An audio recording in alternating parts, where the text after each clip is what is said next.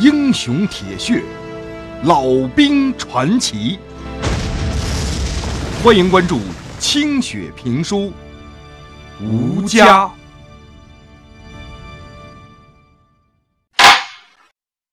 上回书说到，这老旦呐，不管不顾的冲进人阿凤的屋子里头，就往人身上扑，啪的一声。老旦忽然就感觉到脸上好像挨了一麻雷子炮，火辣辣的疼，伴着颤巍巍的耳鸣。睁眼一瞅，女人凤眼流圆，丹拳紧握，愤怒的脸颊是羞红一片。人早就窜到屋子的另外一头，蜷缩着蹲在地上。就像是一只被堵在墙角要挨刀的野兔子一样。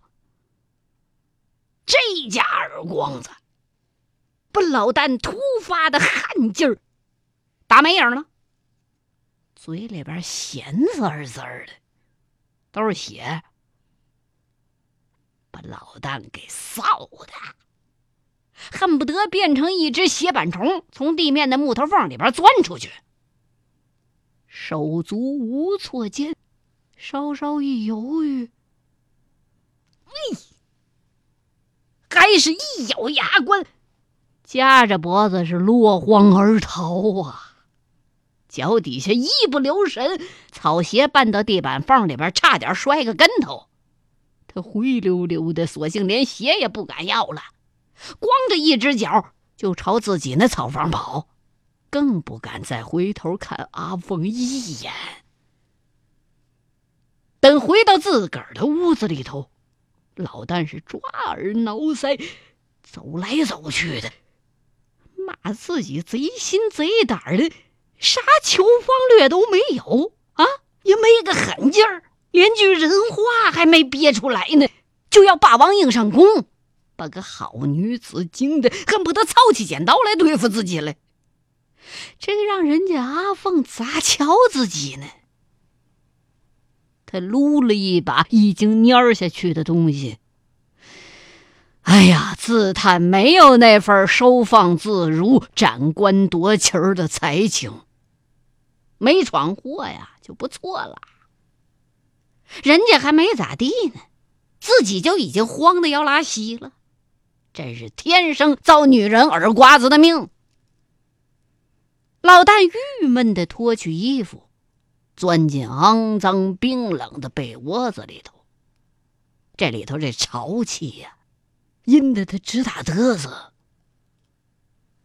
一想到明天就要跟阿凤分别，没准这辈子再也见不着了，心中无奈的一疼。再想到山腰上。那对正在野合的狗男女，啊，人家可是吭哧吭哧的过足了瘾了。老旦心里边又空落落的，泛着一股子酸气儿。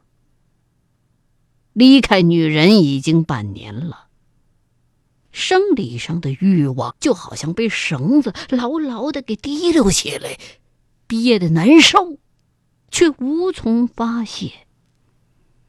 这些天来，阿凤似是而非的眼神儿，让自个儿着了魔一样牵肠挂肚的。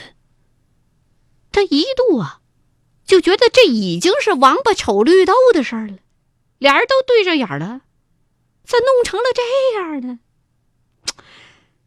哎呀，人家毕竟是正经娘们儿。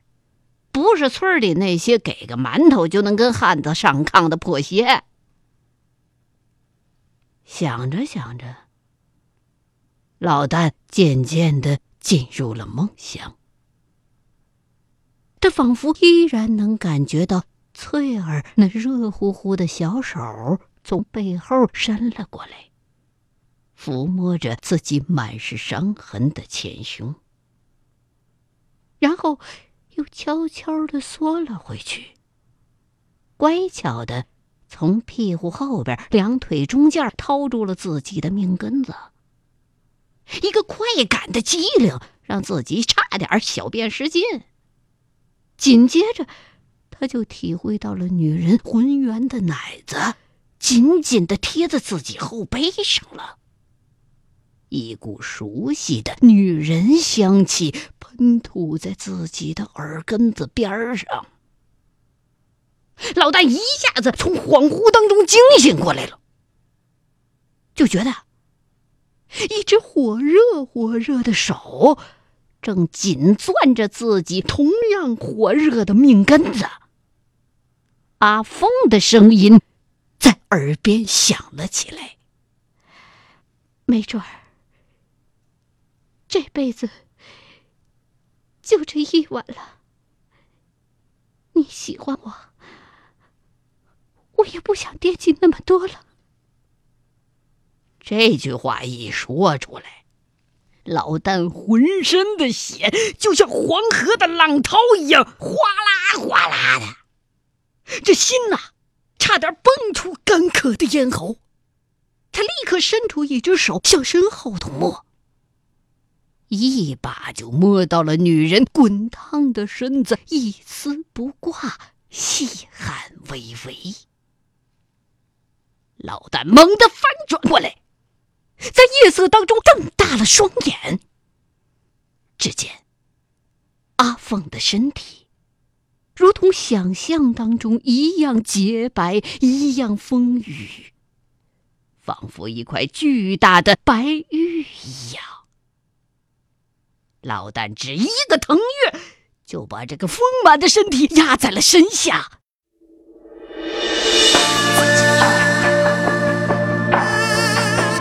女人那只坚定的细手牵引着他，让他以最快的速度进入了自己的体内。还没等阿凤疼痛的声音落地。坚如铁石的老旦就用尽浑身的力气，开始了翻江倒海的耕耘。他的手紧紧地抱住了阿凤的后背，用嘴死死地堵住了他的呼吸。每一下撞击都似乎要让这阿凤一分为二，势如破竹。两个人像绷紧的弹簧交错在一起，搅扭着。彼此的汗水粘融在一起，在剧烈的摩擦声当中发散出奇特的味道。阿凤显然没有料到，这个羞答答的北方汉子会有如此疯狂的动作。他还没有来得及害怕他那巨大的东西，一波又一波的快感就让自己两眼眩晕，双腿痉挛了。他唯一能做的，就是尽量的迎合这猛烈的风暴，以消减那隐隐传来的疼痛。在他的指尖掐入老旦身体的时候，他感觉到身上这个男人闷哼了一声，随即，那勃然爆发的力量就汹涌的冲入了体内。仿佛一道滚烫的铁流，肆意的在身体的每一处神经游走，烧灼着他的欲望，又像一只伸进他心中的有力的手，将他的魂儿瞬间的推到了高高的云端，然后坠落，坠落，直到回到人间，直到汗如泉涌。瘫软成一堆任他揉捏摆布的泥。老旦爱惜地擒着阿峰的乳房，从左边换到右边，再从右边换到左边。两只大手霸道地抚过女人的每一处隐私。女人膨胀的肉体就像是放在祭坛上的牺牲，每一个毛孔都向身上这个粗糙的男子打开了。他发出荡人心魄的呻吟，高高的挺直了身体。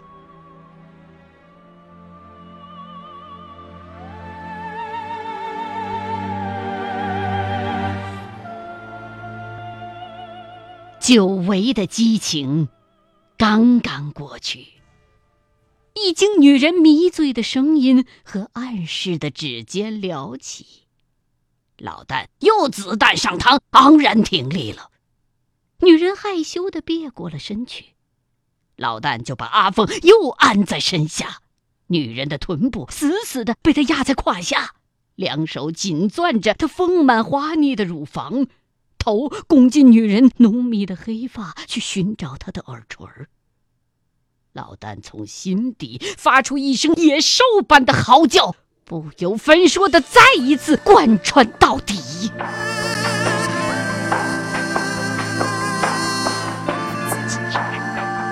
此时，月影西移，鸟雀无声，在松石岭。这个无名的山脚之下，无名的村落之中，一对沦落乱世的无名男女的激情，仍然在无休止的进行着。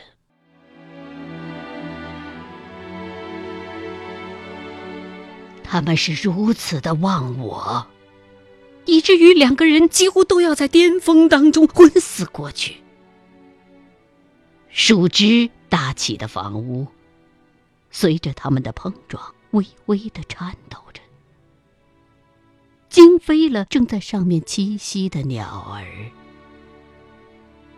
片片落叶，无声的从房顶滑落，随着微风滚落在地上。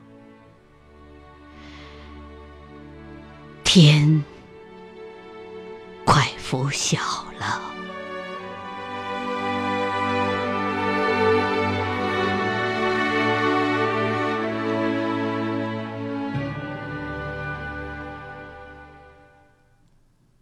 经过整整一天的通信联络，在详细的报告了人数、方位和湖周围的情况之后，武汉方面总算有了明确的答复：明天夜里一点，在湖边点两堆火为好。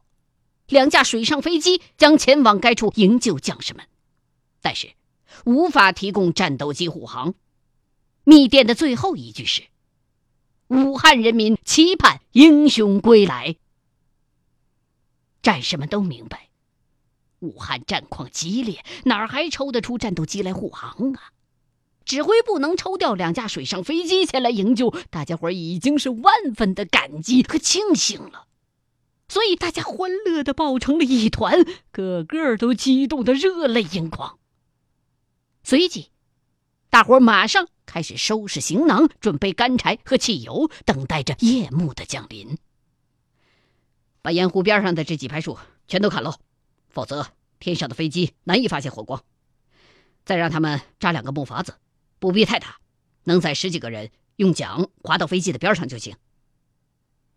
杨铁军和老旦站在湖边，仔细的商量着今天晚上的行动计划。杨铁军的伤还没有好利索，化脓的地方仍然有些肿胀。持续的低烧把他的身子折腾得十分的虚弱，仿佛一阵风就能把他吹到湖里去。老旦仔细的听着杨连长的布置。觉得非常妥当，可是，一想到鬼子可能已经进了山了，又十分的担心。连长，还是把机枪架在山上吧，万一鬼子摸进来，我带几个人去挡住他们。另外，晚上会不会有鬼子的巡逻艇啊？会不会有鬼子的巡逻艇来？这可真不好说。把重机枪架在湖边这个高坡上，轻机枪和手榴弹都安排到山口上去，不能让鬼子接近湖边。别看是飞机，只几发步枪子弹打过去，可能就上不了天了。这时候，黑牛光着膀子走了过来。连长，嗯，黑牛啊，什么事？黑牛抓耳挠腮的局促不安，像女人一样玩弄着手指头。怎么了？怎么说话呢？啊，屁哪有放到一半嘬回去的道啊？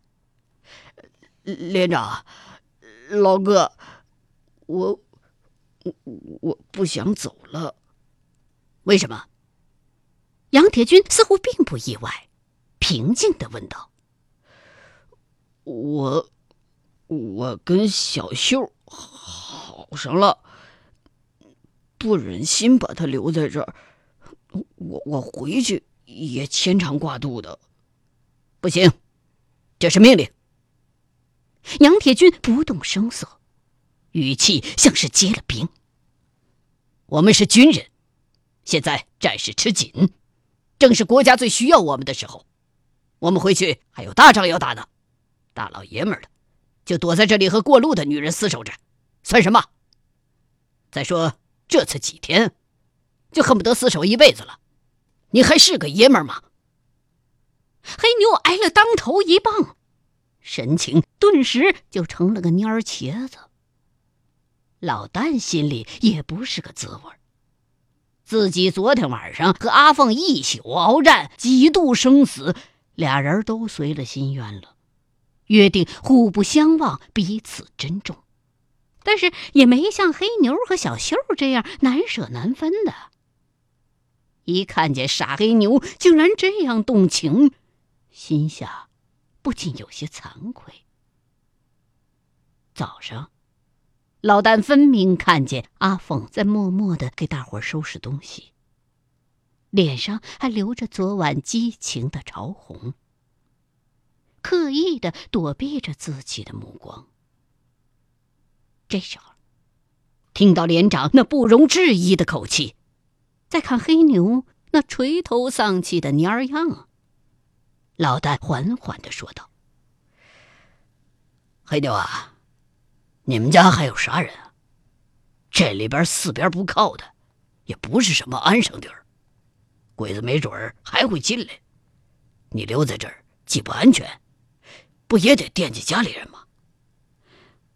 我家人都死光了，没什么人惦记了。那年家里闹瘟病，连个小妹儿都没留下。我在邻村打长工。回去的时候，家里边已经没有能出气儿的了，都死在炕上，连个埋的人都没有。村里的人也死的差不多了。我是真心喜欢小秀，也算定了终身了。留下来还能照顾她和大姐们，鬼子来了能护着点儿。说到后来，黑牛的话音儿越来越低。等说完，眼眶子已经红了。杨铁军听完，没再说话，慢慢的转过头来，看了老旦一眼，又抬头看看正热火朝天砍树的战士和安静的女人们。一声不吭，拄着拐杖走开了。老旦明白了杨连长的意思，拍了拍黑牛的肩膀：“你啊，把两挺轻机枪都架到山口上去，那儿啊得有人守着。俺跟你晚上留着，如果没事你就送俺走，然后啊，带着女人们换地儿去。”哎。老哥，我谢死你了！我跟小秀一辈子也忘不了你，你就算是我们的媒人了。说完，黑牛一溜烟的跑了。老旦怅然若失，在原地掏出烟来叼上。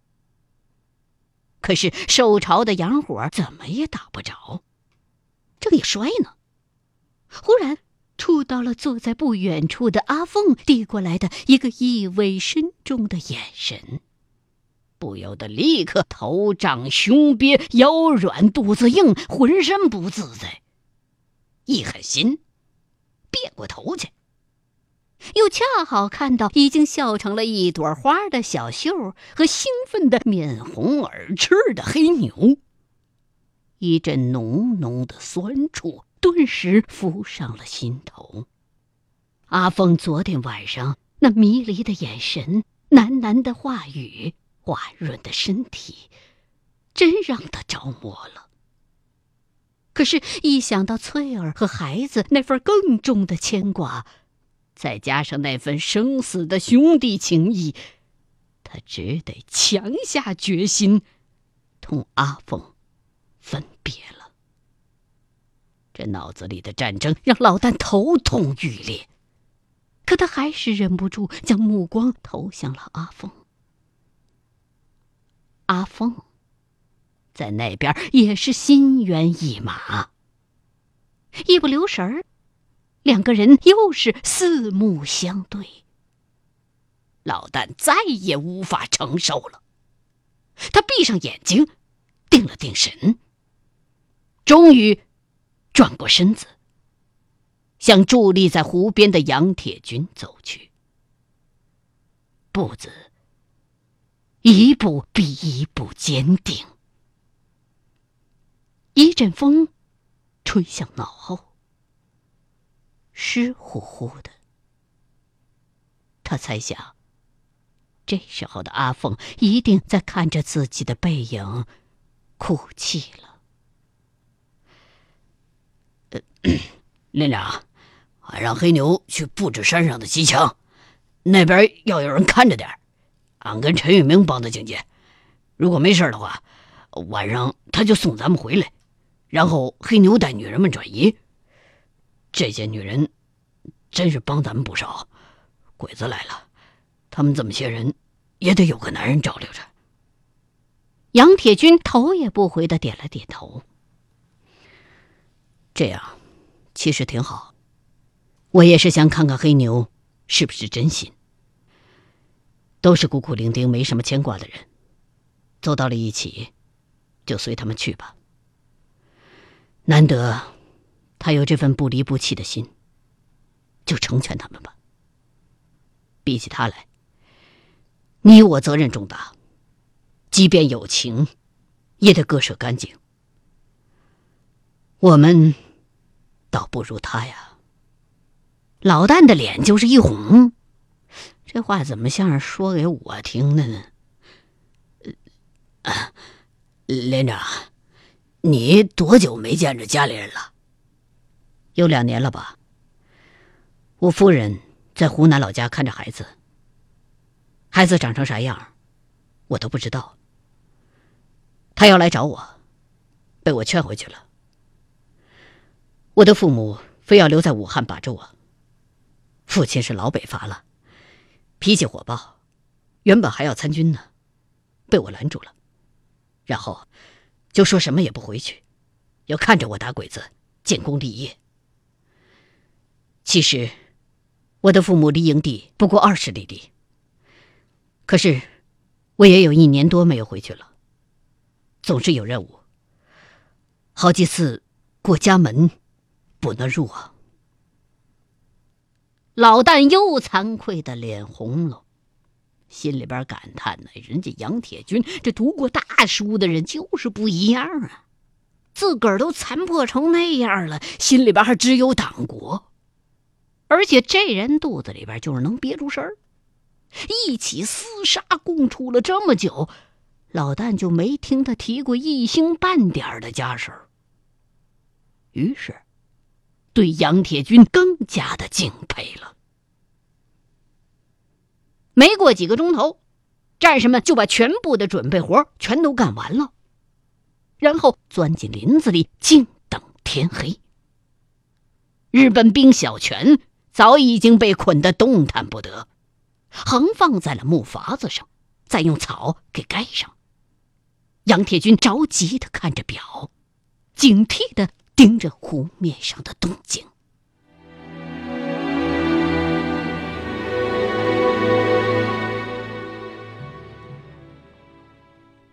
欲知后事如何，欢迎各位继续收听清雪评书《吴家》。